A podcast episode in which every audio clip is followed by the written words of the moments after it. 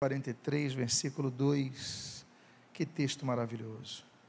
Louvado seja Jesus. O título da mensagem desta manhã, pedirei então que, por favor, projetem, é Cifrar e Puá. Eu gostaria de convidá-los a que abram as suas Bíblias no segundo livro da Torá, o livro de Êxodo, capítulo de número 2. E aqueles que puderem se colocar de pé para que façamos a leitura inicial, eu os convido que assim procedam. Êxodo, capítulo de número 2. Eu gostaria de ler o versículo de número 10, o qual assim é registrado. Sendo o menino já grande, ela o trouxe à filha de Faraó, da qual passou ele a ser filho. Esta lhe chamou Moisés e disse: Porque das águas o tirei. Oremos. Pai amado, Deus bendito, lemos a tua santa e preciosa palavra, Deus, e pedimos: fala conosco, abençoa nossas vidas, fortalece a nossa fé e o que nós pedimos, nós fazemos agradecidos em nome de Jesus. Amém e amém. Os irmãos podem, por favor, tomar os seus assentos. A história de Moisés é por todos, creio eu, bem conhecida. E esse texto ele mostra o momento que aquele bebê recebe o seu nome, que não é um nome hebreu, é um nome egípcio, de uma princesa egípcia. Moisés começa nesse texto demonstrando que o seu nome não foi dado por sua mãe, mas pela princesa que o acolheu e, por que não dizermos de maneira direta, o salvou. E ela coloca esse nome dessa criança de Moisés, que significa retirados. E aí, na aplicabilidade hermenêutica, retirado das águas. Uma criança que estava nas águas, que apareceu no meio de um rio, aquela mulher vê aquela cena e pega aquela criança, eu retirei ele da água, o nome dele vai ser retirado. E esse tem um grande significado na vida de Moisés, significado esse que vai acompanhá-lo pelos seus 120 anos de idade. Mas eu quero começar falando a respeito dos momentos anteriores a este acontecimento do versículo 10. E para isso eu quero dizer que surgiu na terra do Egito um momento de grande crise para o povo hebreu. O versículo 15 do capítulo 1, então recue algumas páginas, uma página, retroceda uma página. E o versículo 15 o 16, a Bíblia diz: O rei do Egito ordenou às parteiras hebreias, das quais uma se chamava Sifrá e a outra Puá, dizendo: Quando servirdes de parteira às hebreias, examinai. Se for filho, matai-o. Se for filha, que viva. Esse é um absurdo colossal que tem acompanhado a história humana, o infanticídio. Nós vemos comparativos muito espetaculares, para não dizer precisamente proféticos, entre Jesus Cristo e Moisés, entre as duas faces da história humana, entre a lei e a graça, entre aquele que vai dividir as águas e aquele que vai dividir o mar desse mundo e vai nos mandar é, pescar nesse mundo os, os que estão perdidos, vai nos fazer pescadores de homens. Mas esse homem Moisés não era para ter nascido, ou será que não? O título da mensagem se remete a essas duas parteiras hebreias, Sifra e Puá, para que nós vejamos que Deus, Ele coloca atores no cenário mundial para que possam compor a sua vontade específica. O fato é que não foram essas duas mulheres das mais corajosas da história, e que talvez muitos nem saibam, nem soubessem o nome, senão numa leitura sobre esse texto, Sifra e Puá. não fossem essas duas parteiras, toda a história poderia ter sido diferente.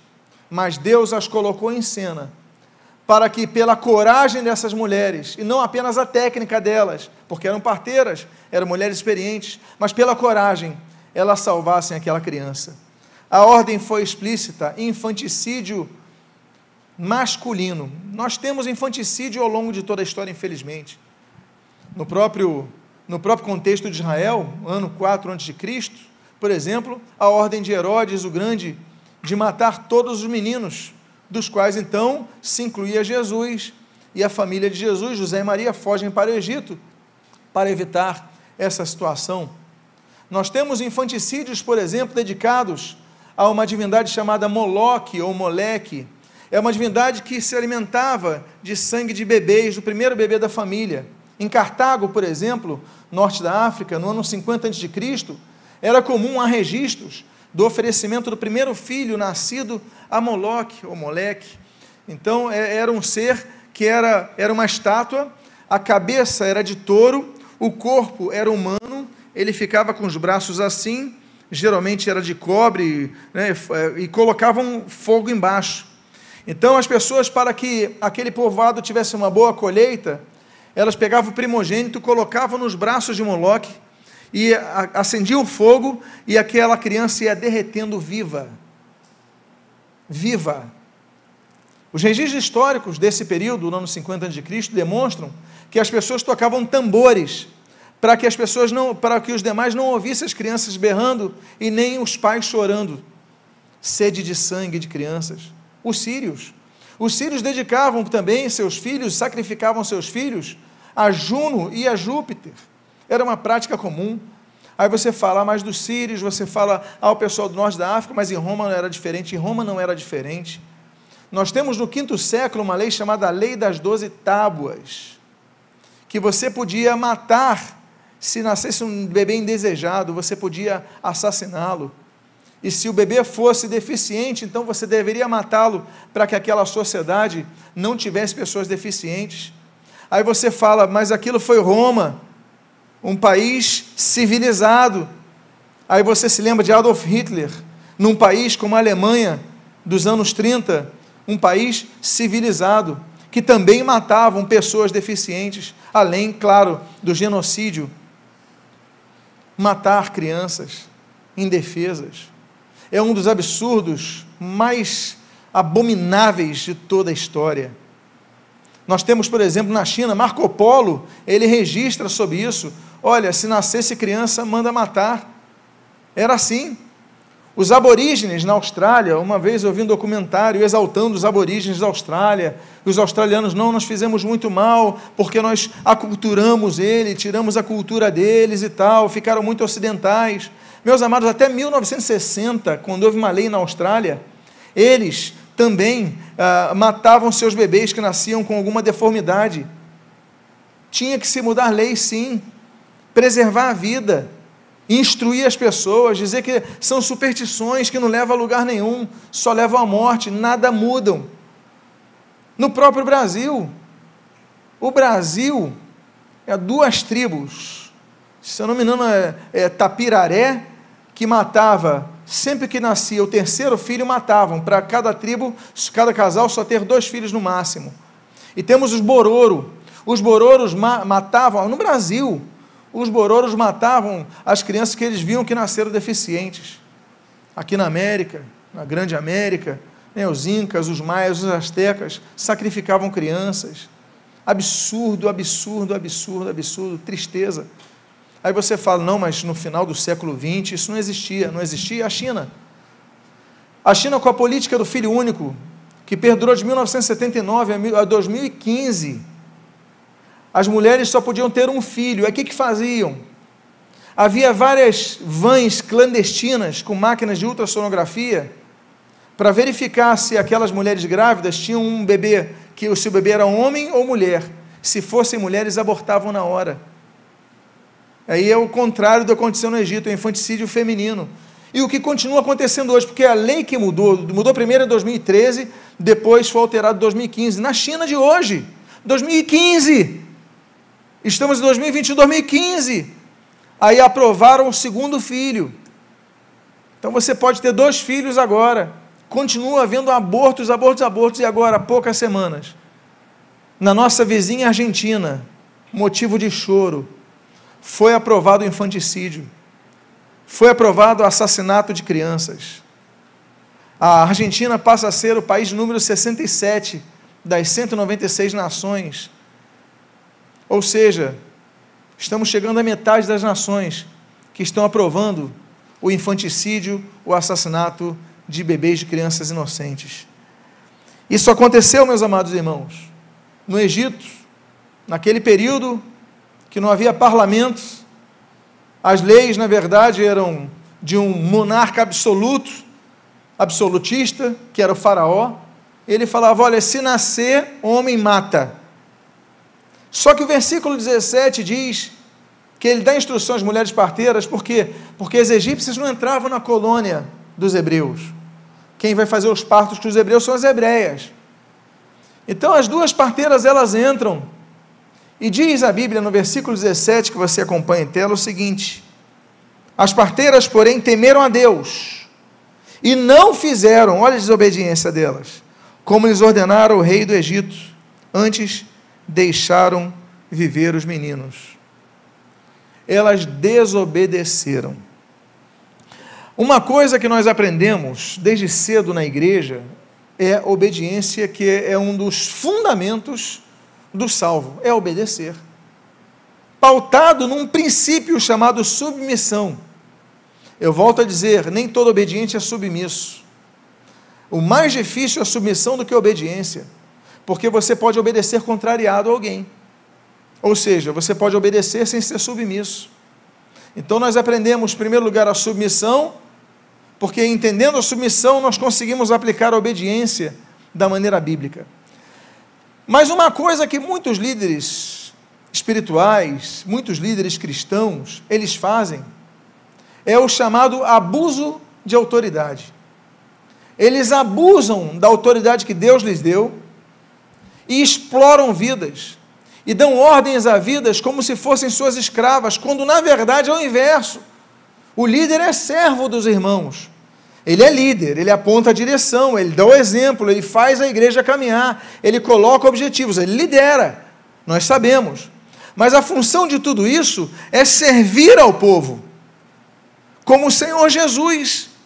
Jesus ele liderou, ele apontou direção, deu exemplo, deu a palavra, caminhou, levou, admoestrou quando necessário, mas Jesus se colocou como um servo um dos, dos outros. Jesus serviu aos seus irmãos, e muitos líderes são o oposto. Eles querem governar vidas, esse é o propósito da vida deles, isso está errado. Agora, quando eles abusam disso, e as, igre... e, as... e as ovelhas que são mal discipuladas, elas acabam, por temor a Deus, obedecendo tudo ao líder, elas, na verdade, demonstram um discipulado ineficaz. Por quê? Porque a obediência não é absoluta. A única obediência absoluta é a Deus e a Sua palavra. Existem, eu escrevi um livro chamado Princípio de Autoridade, está ali a quem desejar. O livro de Princípio de Autoridade, nós falamos sobre os níveis de autoridade nós obedecemos seguindo uma escala hierárquica. O primeiro nível de autoridade, autoridade soberana, Deus. Somos plena, totalmente submissos a Deus. O segundo nível de autoridade é a autoridade constitucional ou autoridade verais, a autoridade da Bíblia Sagrada. A Bíblia Sagrada é o extrato da vontade de Deus. A Bíblia Sagrada é a revelação da vontade de Deus. Logo, se nos submetemos a Deus, nos submetemos à Sua palavra. Debaixo da palavra de Deus, temos dois níveis, que é o nível da consciência e o nível de autoridade delegada. A autoridade delegada, por exemplo, a autoridade de um pai, a autoridade família, delegada familiar, a autoridade de um, de um chefe, a autoridade delegada profissional, a autoridade de um pastor, a autoridade delegada eclesiástica. Acima dessa autoridade, para vocês verem como a obediência à autoridade não é cega, está a autoridade da consciência. Por exemplo, Se um líder espiritual, ele falou o seguinte: olha, vai e se joga do prédio, comete um suicídio. Você vai fazer isso? Você não vai fazer isso. Você vai desobedecê-lo. Por que, que você vai desobedecê-lo? Porque acima da autoridade delegada está a autoridade da consciência. Olha, e isso daí não é, não é lógico, não é consciente. Eu não posso obedecer ao Senhor, porque isso vai contra a minha consciência.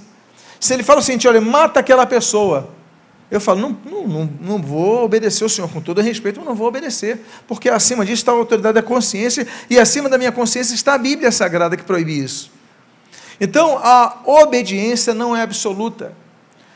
Quando Faraó, ele chama Sifra e Puá para matarem aquele menino, elas desobedecem. E graças a Deus, e são desobedientes, desobedientes graças a Deus. O título da mensagem de hoje podia até ser Desobedientes graças a Deus. Por quê? Porque acima das ordens humanas está a nossa consciência, acima dela está a palavra de Deus que nos proíbe a coisas que as pessoas nos pedem.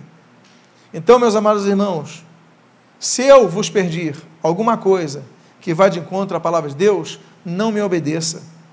Se eu vos pedir algo que vá contra a sua sã consciência, não me obedeça, mas se submeta ao princípio de autoridade descrito na Bíblia. Amém, queridos? Elas desobedeceram, e graças à desobediência de Cifrar e de Puá, Moisés nasceu. A Bíblia continua dizendo no versículo número 18 o seguinte: Então, o rei do Egito chamou as parteiras e lhes disse: por que fizeste isso e deixaste viver os meninos? Meus amados irmãos, eu fico imaginando a notícia que chegou a Faraó.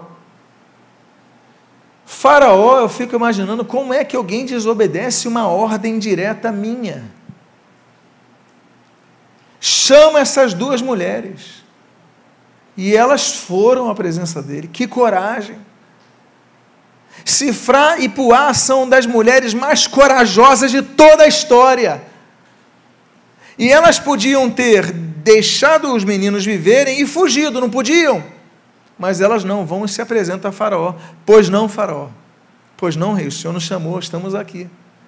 E o Faraó disse: Por que deixaste viver os meninos?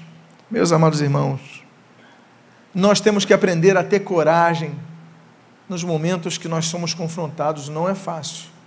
Eu queria ser que nem Cifra e Puá. Eu queria ter a coragem dessas duas mulheres. Porque a Bíblia diz que nós devemos ter coragem nas horas difíceis. Não foi isso que José recebeu de Deus no capítulo 1 de Josué? Para ele ser forte, para ele ser corajoso. Deus manda, seja corajoso. Josué capítulo 1. Nós devemos ter a coragem, por exemplo, de Abigail, nós devemos ter a coragem, por exemplo, de Esther, nós devemos, capítulo 3, nós ter, queremos, ter, devemos ter a coragem de Natã, segundo Samuel capítulo 12, de falar a verdade, mesmo na frente do rei. Nós devemos ter a coragem de Estevão, de manter-se fiel mesmo no apedrejamento. Nós devemos ter a coragem, Daniel capítulo 3, de Sadraque, Mesaque e Abednego, de não se prostrarem diante daquela estátua. Nós devemos ter a coragem, Daniel capítulo 6, é, de não obedecer aquela lei e continuar orando a Deus. Há desobediências que são o ato de obediência a Deus, muitas vezes obediência humana. Eu me lembro, por exemplo, da marcha de Martin Luther King, um pastor batista. O pastor Luther King, ele marcha contra as leis de segregação racial dos Estados Unidos. Os negros não podiam sentar nos assentos do branco, não podiam beber água no bebedouro dos brancos, não podiam nem ir ao banheiro que os brancos usavam. Aquele pastor batista, ele falou: Eu não vou me calar, não. Eu vou falar, eu vou expor essa chaga de nossa nação. Ele amava a nação dele, mas ele não se submetia às leis demoníacas antirracistas, racistas, aliás, ele teve uma postura antirracista. Por quê? Porque ele seguiu o exemplo de Cifra e Puá. Nós devemos seguir o exemplo dessas duas mulheres e enfrentar Faraó, e Faraó dizer na nossa cara: por que deixastes viver esses meninos? E a Bíblia continua com a resposta delas, no versículo 19 até o 21, diz assim: Responderam as parteiras a Faraó: É que as mulheres hebreias não são como as egípcias, são vigorosas, e antes que lhe chegue a parteira, já deram à luz os seus filhos. Meu Deus, as mulheres, além de desobedientes, são mentirosas. E Deus fez bem as parteiras, e o povo aumentou e se tornou muito forte. E porque as parteiras temeram a Deus, olha o final da história delas ali. Ele lhes constituiu família. Nós devemos, devemos ter fidelidade a Deus no nosso falar, Mateus capítulo 5. Devemos ter fidelidade a Deus no nosso ouvir, Mateus capítulo 11 Devemos ser fiéis a Deus, Mateus capítulo 5, no muito e no pouco. Devemos ser fiéis a Deus, Marcos capítulo 16, no ir. Devemos ser fiéis ao nosso chamado ministerial, segundo os Coríntios capítulo 4. Devemos ser fiéis à palavra de Deus, 1 Timóteo capítulo 4. Nós devemos ser fiéis a Deus, a carta eh, de Jesus a Esmirna, capítulo 2 de Apocalipse, até a morte a nossa fidelidade maior tem que ser sempre a Deus. Nós devemos ser fiéis aos nossos líderes? Claro que devemos ser fiéis aos nossos líderes. Hebreus capítulo 13, versículo 7. Nós devemos. Mas acima deles está Deus. Acima de mim, de qualquer líder religioso, de igreja, está a palavra de Deus. Essas parteiras, elas, que cara de pau, me permito essa expressão popular. Mas por que, que vocês obedeceram? Não, porque elas, as hebreias são muito rápidas, são fortes. Quando a gente chega, já nasceu a criança. Ou seja, desobedientes e mentirosas. Meu Deus, dois pecados diretos. Mas o que, que elas fizeram? A lei maior é a lei do amor. O objetivo maior é a vida. E Jesus não guardou o sábado. Ele curava no sábado. E Jesus falou: olha, o homem não foi feito por causa do sábado, não. O sábado foi feito por causa do homem. O povo de Israel, o povo moderno, do Israel moderno, teve algumas guerras. Em 1949, a Guerra da Independência, que começa no dia 15 de maio, um dia depois da independência de Israel. Aí nós temos a Guerra dos Suez, 1956. Nós temos uma guerra de Yom Kippur, 1973, setembro. O que acontece em Yom Kippur? Yom Kippur é um dos feriados sagrados dos judeus, é o dia do perdão. É o dia que as sinagogas ficam lotadas. É o dia que o comércio fecha. Se você quer ver o comércio de um judeu praticante fechado, é o dia do Yom Kippur. Eles não abrem por nada, nada o comércio no Yom Kippur. É o dia do perdão. Todo Israel estava parado, cultuando a Deus, pedindo perdão pelos pecados, e aí as tropas da Síria, as tropas da Jordânia, as tropas do Egito, as tropas do Líbano, nem sei de onde mais, nem lembro, o Iraque, os apoios, todo mundo invade Israel no dia do perdão, porque é o dia que eles estavam mais. Aí nos lembramos dos macabeus. Os macabeus eles têm uma virada na história muito grande, porque Matatias Macabeu falou o seguinte: não, no sábado, que os judeus não, não impunham armas nem nada, quando vinha alguém invadir a terra, eles fugiam, porque não podiam lutar. Ele falou: não, em primeiro lugar está a vida. Então, se no, no Shabat, no sábado, tudo para em Israel, tem uma coisa que não para: médicos, bombeiros, policiais. Isso não para, porque a vida está em primeiro lugar. É o que elas fizeram elas desobedeceram e mentiram. Não estou dizendo para você mentir. Olha, você vai dizer assim: não, o pastor me incentivou a mentir. Senhor, não é isso a minha intenção. Os irmãos estão me entendendo? Não é essa a intenção. O que eu estou dizendo é que o propósito delas era salvar vidas. E Deus tanto as abençoou, que diz a Bíblia, nesse versículo, que elas constituíram família, ou seja, não foram mortas. O que eu acho impressionante, porque elas podiam sair dali mortas. Ou seja, elas convenceram, convenceram Faraó a, a, com seus argumentos. Aí Faraó dá uma ordem, versículo 22. Então ordenou Faraó a todo o seu povo, dizendo: A todos os filhos que nascerem aos hebreus lançareis no Nilo, mas a todas as filhas deixareis viver. Olha, então tá bom, a parteira não fez o trabalho no parto, a criança já nasceu. Tá bom, tudo bem, estão dispensadas. Agora tem uma ordem seguinte: olha, então essa ordem não é para quem vai nascer. Essa ordem não é para fazer o aborto. Agora não, agora a ordem é outra. Nasceu, joga no rio Nilo. Muitos sentidos inclusive Sobek, Anuket, ou seja, divindades, principalmente Sobek, que você jogava a criança no Nilo para satisfazer ali, você ter um, um rio que, que tivesse, é, que regasse a terra, que pudesse é, fazer a terra mais próspera que o normal. Aí você falava o seguinte: meu Deus, a ordem para jogar as crianças no rio. Palavras que mostram que Satanás não muda a sua estratégia aquela que João capítulo 10, versículo 10 diz que é roubar, matar e destruir. Ele tenta, ele tenta que nós aceitemos o seu propósito e cedamos. Nós permanecemos firmes, não, não vamos matar uma pessoa, não vamos assassinar, não vamos obedecer, permanecemos firmes. Ele fala, então tá bom, então vou usar uma estratégia. Olha, então os hebreus não vão fazer isso, agora ordem é para o meu povo, os egípcios. Se você vê um bebê, joga no Nilo, que é ordem minha. Agora a ordem não era para os hebreus, agora a ordem era para os egípcios, que eram muito maiores, que eram muito.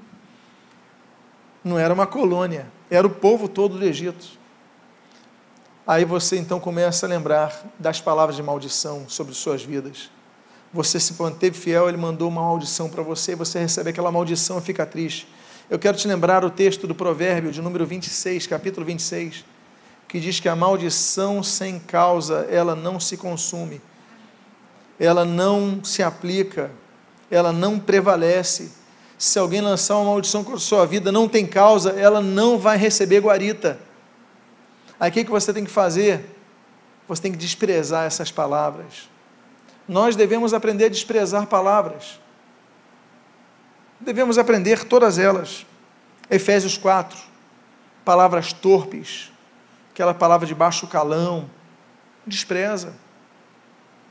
Aquela palavra Efésios capítulo 5, a palavra van, sem propósito, a pessoa fica de, me permito a expressão popular, papo furado, conversa fiada, fecha aspas aqui, ou seja, aquele palavreado que não leva a nada, despreza isso.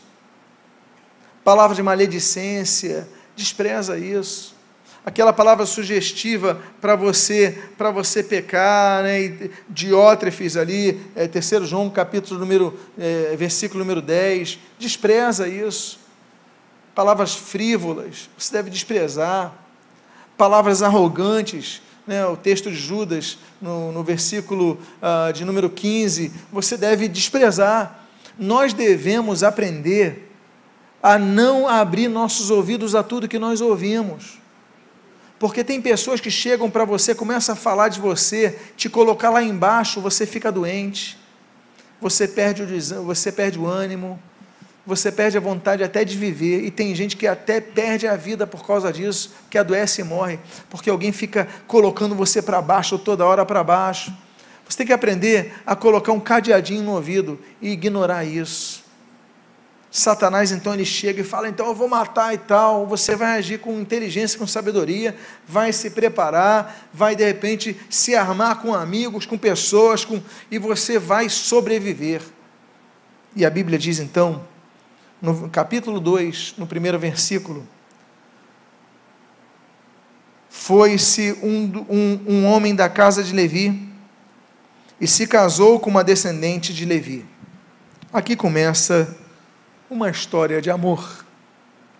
No meio da pior das crises do povo hebreu, um casal se apaixona. O que me chama a atenção em Arão, Arão e Joquebede, o que me chama a atenção é que os dois são da mesma tribo. Você anotou aí? A tribo de Levi. E olha o significado de Levi em hebraico: unido a unido a alguém. Ou seja, no meio da crise, tentam com os hebreus. As parteiras oficiais dos hebreus desobedecem, dão aquela desculpa, cola. Ele falou: tá bom, eu vou então mandar os egípcios jogar as crianças. E no meio disso tudo surge uma história de amor. Dois levitas se apaixonam e se casam. O amor, como diz a Bíblia, Eclesiastes 8, é mais forte do que a morte. O amor encobre multidão de pecados, não é isso? Segundo Pedro fala, capítulo 4. E 1 João capítulo 4. O amor lança fora todo medo. A Bíblia diz que, no fim das contas, nós temos ali daquela relação de dons espirituais, que existem as listas de dons espirituais, Romanos capítulo 12, Efésios capítulo 4, 1 Coríntios capítulo 12, 1 Coríntios capítulo 4, mas em 1 Coríntios capítulo 12 nós temos uma relação de nove dons espirituais. Aí depois vem o capítulo do amor, capítulo 13. Aí fala, olha, por fim, nós temos o que? A fé, a esperança e o amor. Mas o mais importante é o amor. Por que, que o mais importante é o amor e não a fé? Se é a fé que nos salva. Por que, que mais importante é o amor do que a esperança que nos leva à certeza de fé? A fé, a esperança e o amor, mas o mais importante é o amor. A resposta é muito simples. Porque o amor é a única coisa que vai permanecer para sempre. Por quê? Um dia, quando nós estivermos vivendo na glória celeste, na glória eterna, não precisamos mais de esperança. Porque esperança é aquilo que você espera e já se cumpriu. Quando nós estivermos na vida eterna, usufruindo da vida eterna, do porvir, nós não precisaremos de fé, porque a fé a certeza das coisas não se veem, mas nós já estaremos vendo. Mas o amor sempre existirá, porque Deus é amor. No meio da crise, um casal se apaixona e um casal se casa. Dois levitas, mesma tribo, unido a uma conjunção lindíssima para nós aprendermos que mesmo durante a crise, as crises, as perseguições, as injúrias, as ameaças, coisas boas estão surgindo ao seu lado. Diga à pessoa que está do seu lado, olhe para as coisas boas que estão do seu lado, que às vezes você não enxerga. Se apaixone por um projeto, se apaixone por uma causa, seja Anã Joquebede, se apaixone no meio da crise.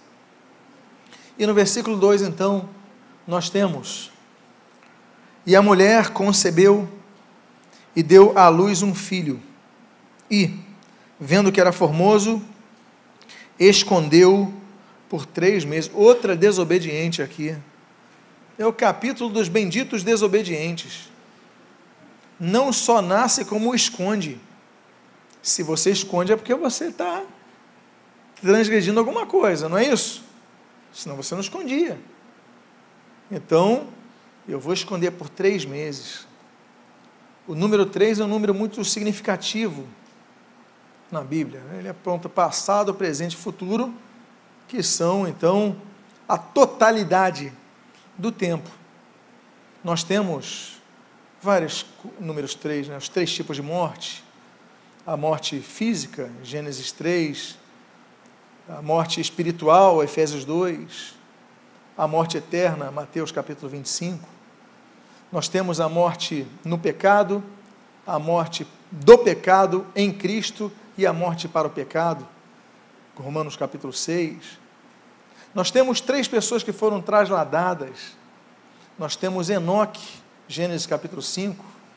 Nós temos, segundo Reis capítulo 2, Elias, e nós temos o nosso Senhor e Salvador Jesus Cristo, Atos capítulo 1, versículo 9.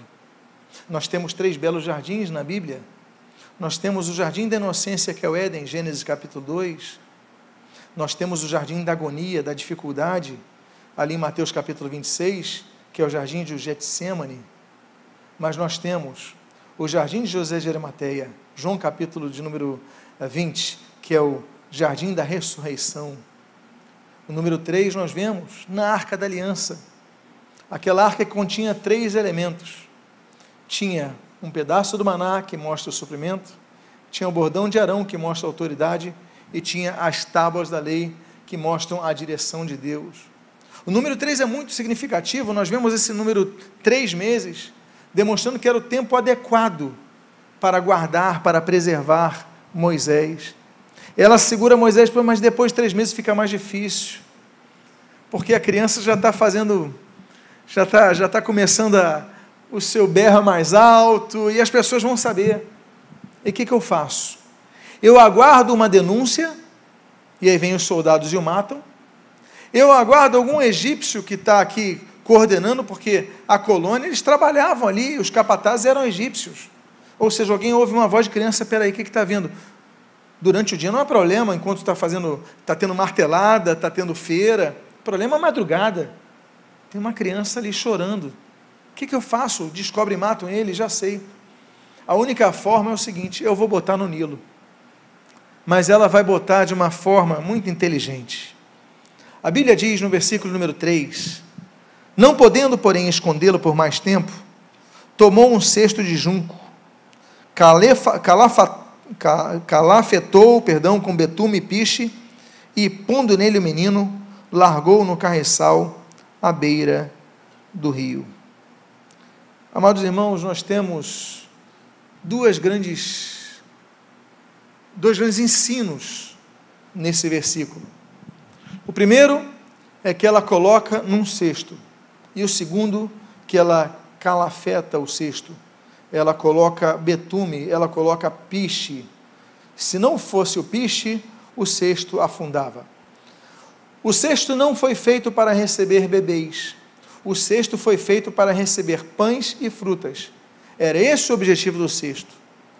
Nosso objetivo, amados irmãos, para termos vida, é provarmos do pão, mas o pão da vida de João capítulo 6, que é Jesus Cristo. Esse é o nosso sentido, a nos alimentarmos do Senhor. Mas para quê? Para que possamos produzir frutos. O sexto é para frutos. Nós devemos produzir frutos, e como o Senhor Jesus diz em João capítulo 15, muitos frutos, e os frutos permaneçam. Mas não adianta nos alimentarmos de Cristo, João 6, não adianta produzirmos frutos, João 15, e sermos colocados naquele cesto, se não calafetarmos com betume. O betume, para ter para ser aquele, aquela, aquela manta asfáltica, digamos assim, debaixo do cesto, é, ele precisa ser colocado ao fogo. Nós precisamos do Espírito Santo, betumando o nosso cesto, para que muitos conheceram a Cristo e abandonaram a Cristo, naufragaram. Muitos produziram frutos e abandonaram o Senhor, naufragaram. Mas se você tiver a presença do Espírito Santo naquele betume, o seu cesto não vai naufragar. Diga à pessoa que está ao seu lado: você não vai naufragar com a presença do Espírito Santo em sua vida.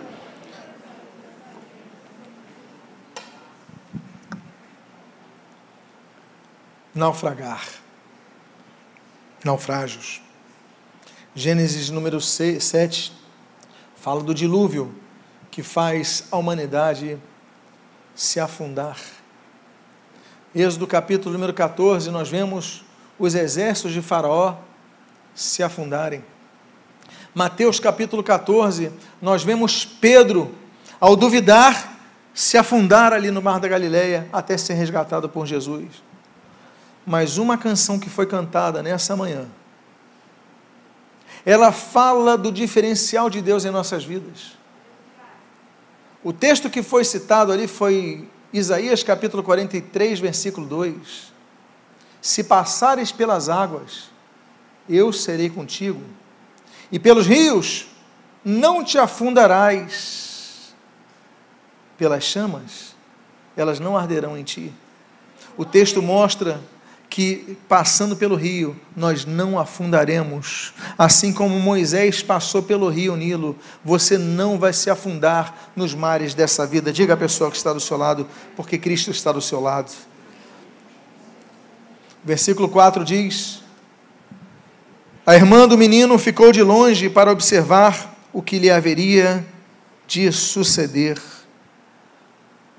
Essa menina chamada Miriam, ela tem uma representatividade muito grande. A representatividade dessa menina é tão grande que a Bíblia diz que enquanto o cestinho estava no rio sendo direcionado pela correnteza e entendemos nós levada por Deus até aquela princesa, mas enquanto ele estava naquele rio, aquele cestinho, ao lado de crocodilos que podiam virar o cesto a qualquer momento, a Bíblia diz que Miriam ia ali perto dos juncos e acompanhando. O que, que é isso? É o papel intercessório da igreja. Nós vemos que a intercessão é exatamente isso. Olha, está passando problema, vou orar por ele. Está passando problema, vou orar por ela, vou cobrir ela. Senhor, ajuda. É nós intercedermos pelos que estão em perigo. Em perigo espiritual, em perigo físico, não importa. Mas nós intercedemos pelos que estão precisando de ajuda. Esse é o papel de Miriam na vida da igreja. É estarmos de olho na cestinha. A Bíblia diz que a cestinha não virou. Mas se ela estava atenta, eu imagino que se virasse, ela corresse para ajudar. É a irmã que cuida do irmão. Olha que coisa linda. É o papel intercessório. Nós vemos a intercessão de Abraão, por exemplo, por Ló, Gênesis capítulo 18. Nós vemos a intercessão de Moisés por Israel, não apenas da idolatria, em Êxodo capítulo 32, ele intercedendo, mas em Números 12, é, pela murmuração do povo de Israel, número 14, quando eles murmuram e reclamam e se rebelam por causa do relatório dos, de, dos dez espias. É o papel intercessório nós devemos interceder, interceder em todo o tempo. A Bíblia diz, não é o que Tiago fala no capítulo 5? Orai uns pelos outros. Nós devemos então fazer esse papel, interceder, até porque o brilhante, magnífico papel do Espírito Santo de Deus, Romanos capítulo 8, é interceder por nós. Duas, duas pessoas da Trindade são descritos na Bíblia como intercessores, o Senhor Jesus Cristo e o Espírito Santo. Então, meus amados, nós temos aí o papel de Miriam como intercessora. Então, se você desejar fazê-lo, diga à pessoa que está do seu lado: Eu preciso da sua oração. E aí, o versículo 5 e o versículo 6 assim registram: Desceu a filha de Faraó para se banhar no rio e as suas donzelas passeavam pela beira do rio. E vendo ela o cesto no carriçal, enviou a sua criada e o tomou, e abrindo, viu a criança, e eis que o menino chorava. Teve compaixão dele e disse: Este é menino dos hebreus. Como é que ela sabia que ele era hebreu se o choro não tem sotaque? Porque ele era circuncidado. O que é a circuncisão? A circuncisão é uma marca física de uma aliança com Deus. Nós já demos um estudo sobre aliança aqui e nós mostramos que todas as alianças têm um sinal visível. Nós temos a aliança noaica, o sinal visível, o arco-íris. Nós temos a aliança abrâmica, o sinal visível, a circuncisão nós temos a aliança de Jesus, a nova aliança, o sinal visível, o pão e o cálice. Toda aliança tem um sinal visível. Assim como nos dias de hoje, o sinal visível é um documento registrado em cartório. O fato é que ela fala, quando vê ele chorando, é dos hebreus, mas a Bíblia diz que ela tem compaixão dele. Meus amados irmãos, uma coisa que nós devemos ter e manter nesse exemplo que nós vemos aqui, é a identidade, ela sabe que ele é hebreu. E ele chorando, mas ela vê aquela marca. As pessoas têm que saber que nós somos discípulos de Cristo, não porque nós falamos de Cristo, claro que devemos falar, mas não porque nós falamos de Cristo, mas pelo nosso comportamento, pelo nosso proceder, pelo nosso bom testemunho. Eu acho muito interessante aquelas recomendações do Espírito Santo sobre o levantar daqueles sete homens que a Bíblia chama ali como os, os diáconos da igreja, os que vão servir as mesas. Diz a Bíblia que eles tinham que ser cheios do Espírito Santo, mas de bom testemunho. Porque os dois, no meu entendimento, se são cheios do Espírito Santo, naturalmente deviam dar bom testemunho. Mas olha, cheios do Espírito, bom testemunho. Porque tem muita gente que dá mau testemunho. Vive na igreja e são pessoas que fazem coisas assim, é, terríveis, dão descrédito. Então, nesse momento, aquela mulher vê: essa é uma criança dos hebreus, mas vou poupá-los. Deus usa pessoas, não apenas dos da família da fé, que nós aprendemos ali em Gálatas 6, mas Deus usa pessoas de vários locais, fora dos nossos arraés, para nos abençoar, quando vem o nosso bom testemunho. Nós devemos dar o testemunho da luz de Cristo que brilha em nós. Amém, queridos? No versículo 7 e no versículo 8 nós lemos: Então disse sua irmã, a filha de Faraó: Queres que eu vá chamar uma das hebreias que sirva de ama e te cria criança? Respondeu-lhe a filha de Faraó: Vai.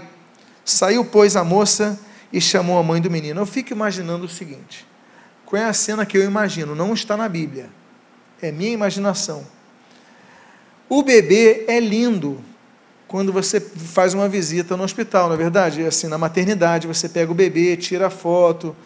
Se o bebê lá está dormindo, meio dorminhoco, é tudo lindo.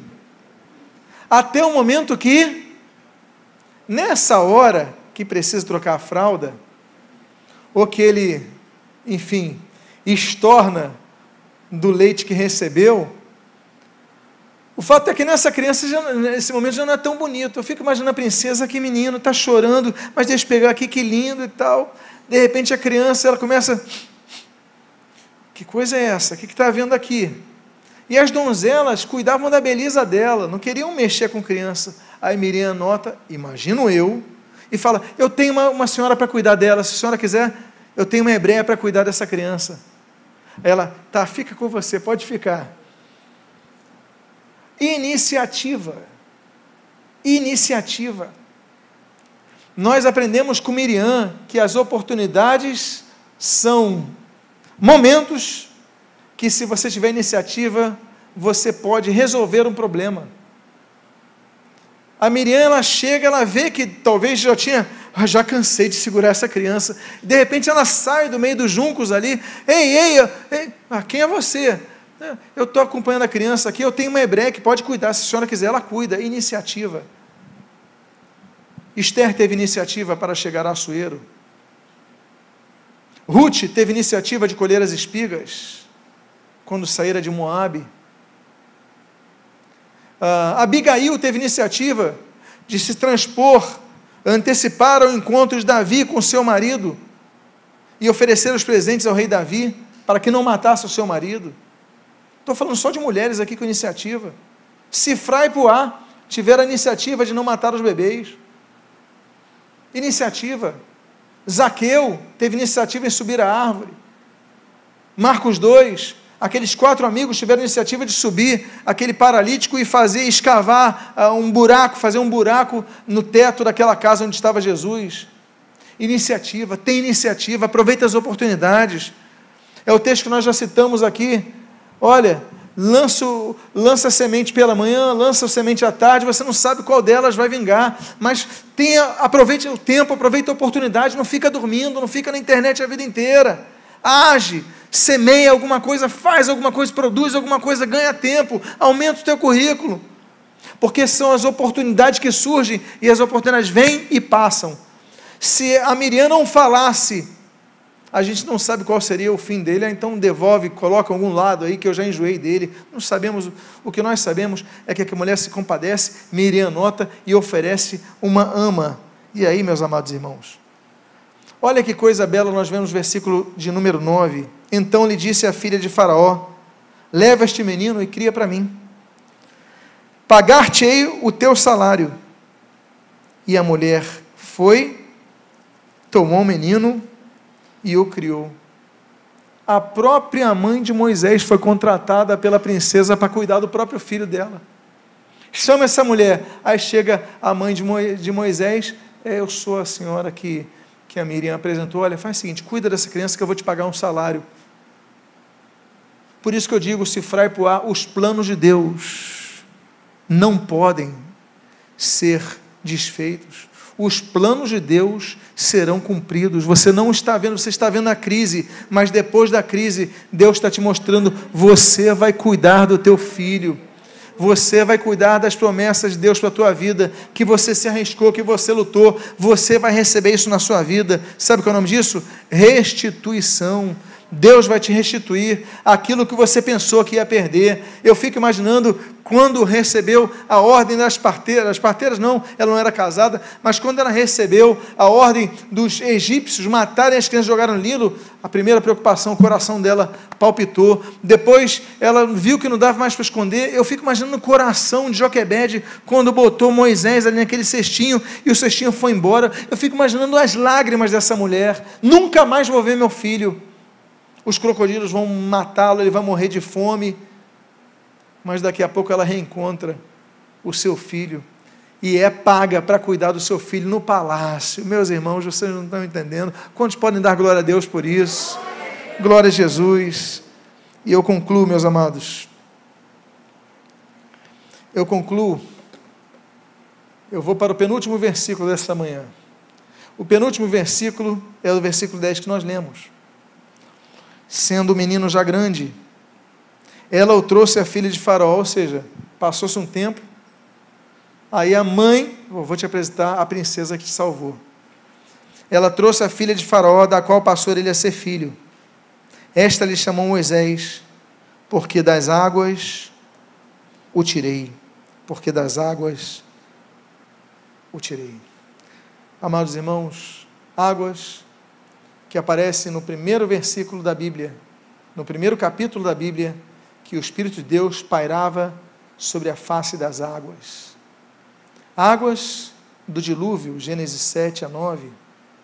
Águas do juízo no Egito, que se transforma em sangue, Êxodo capítulo 7.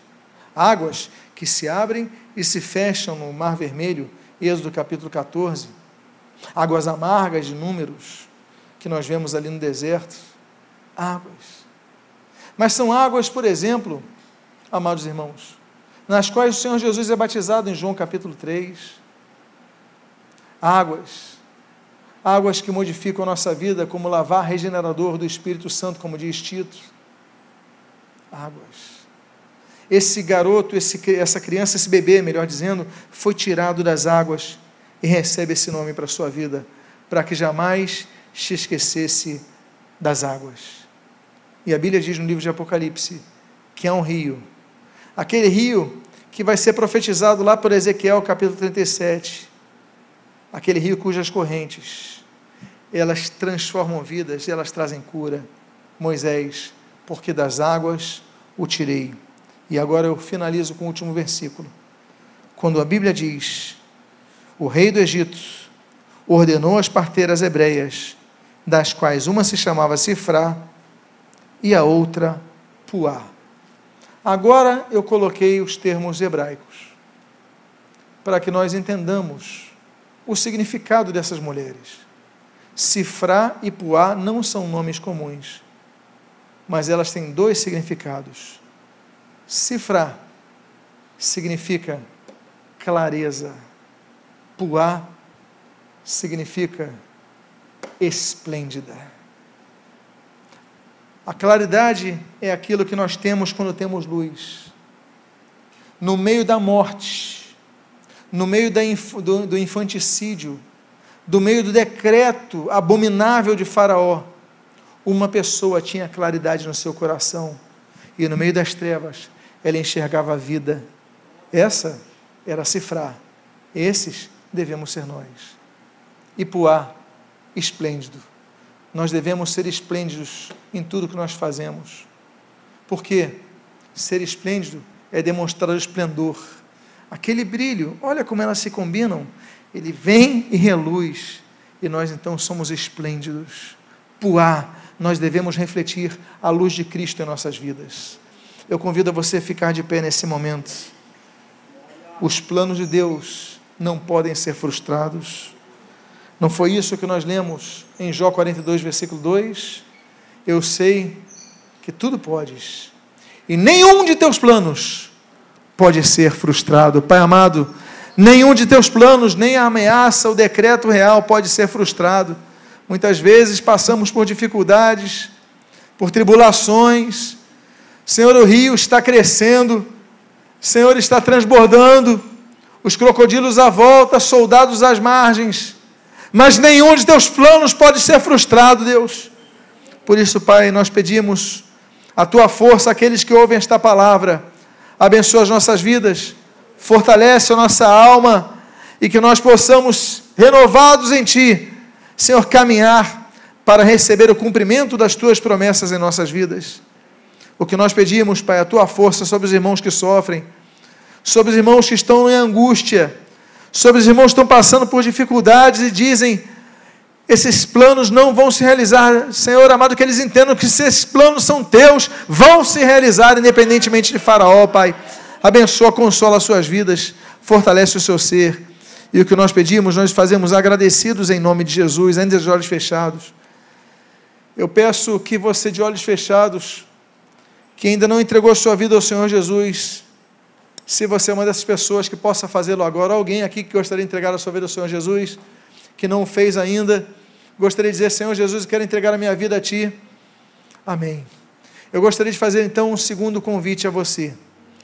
Esse segundo convite é a você que tem passado por uma situação tão difícil, que tem visto o teu Moisés indo por aquele rio, o teu sonho indo por aquele rio, os teus projetos indo por aquele rio, e o rio fez uma curva, você não viu mais eles, e você apenas fica na dúvida: quando é que o pior vai acontecer? Se você está passando por uma situação assim, coloque a mão no seu coração, que eu quero orar por sua vida. Pai amado, eu não entendo o sofrimento dos meus irmãos. Eu não estou no lugar deles, Pai. Eu não consigo, nem que eu queira. Eu me compadeço eu me sensibilizo. Mas entender eu não consigo entender, Pai. Mas a Ti eu oro, Senhor, porque eu sei que Tu entendes, Pai. Tu não apenas és compassivo, mas és misericordioso, Pai. Por isso eu intercedo por cada irmão aqui, Pai. Abençoa seus corações. Traz, em primeiro lugar, a tua paz. Essa paz que transforma, essa paz, paz que modifica, Pai e além de tua paz, o teu consolo. E que abram os olhos, Pai, que abras os olhos meus irmãos, Pai, para que eles possam ver. Não é apenas o cesto vazio, mas é o Moisés no braço de cada um deles, Pai. Renova a fé de cada um. E o que eu te peço, eu te agradeço, por quê? Porque tudo podes, Deus, e nenhum de teus planos pode ser frustrado. Nenhum de teus planos pode ser frustrado. Nenhum, Deus, nenhum de teus planos pode ser frustrado. Então consola os meus irmãos. Em nome de Jesus, traz a tua consolação. São as tuas bênçãos que nós pedimos e agradecemos em nome de Jesus.